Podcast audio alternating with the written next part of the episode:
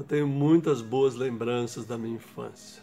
Uma delas é estar com o meu tio Rubens na fundição onde eles faziam as torneiras. Era um forno bastante quente e meu tio ia colocando aos poucos o metal para ser derretido e ele misturava aquele metal com uma grande barra de ferro, um calor escaldante e lentamente aquele material ia sendo fundido, derretido. Mas antes de fazer cada peça na conquilha, na forma, ele tirava com uma concha grande, com muitos furos, tirava uma borra de cima que flutuava acima do metal, a escória aquilo, as impurezas do metal eram separadas pelo fogo. Eu lembro que eu ficava próximo com um calor intenso e via esse trabalho continuamente ser feito. A separação pelo fogo do metal precioso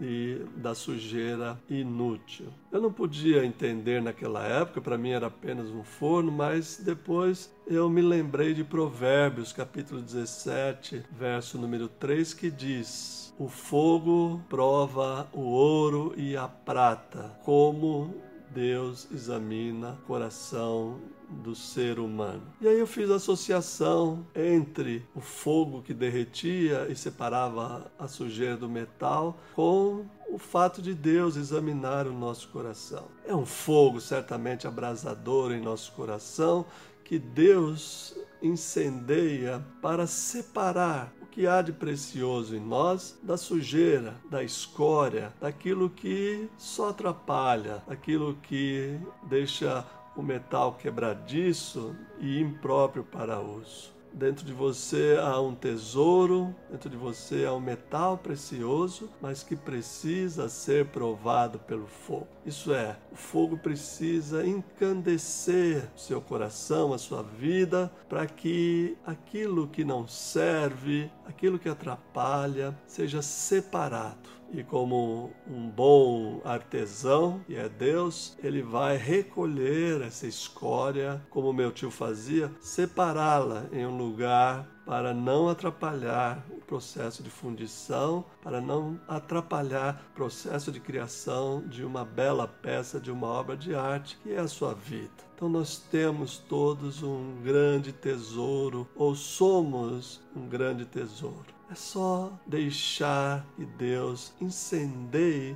toque fogo nesse cadinho para que as impurezas sejam separadas daquilo que é essencial do metal precioso. Pense nisso. Eu fiz essa associação com uma experiência da minha infância e acredito que tem me ajudado a viver. Deixar com que o fogo do Espírito separe a sujeira do metal precioso. E por fim, reste só aquilo que há de mais precioso, que é a nossa própria vida, que é a nossa existência.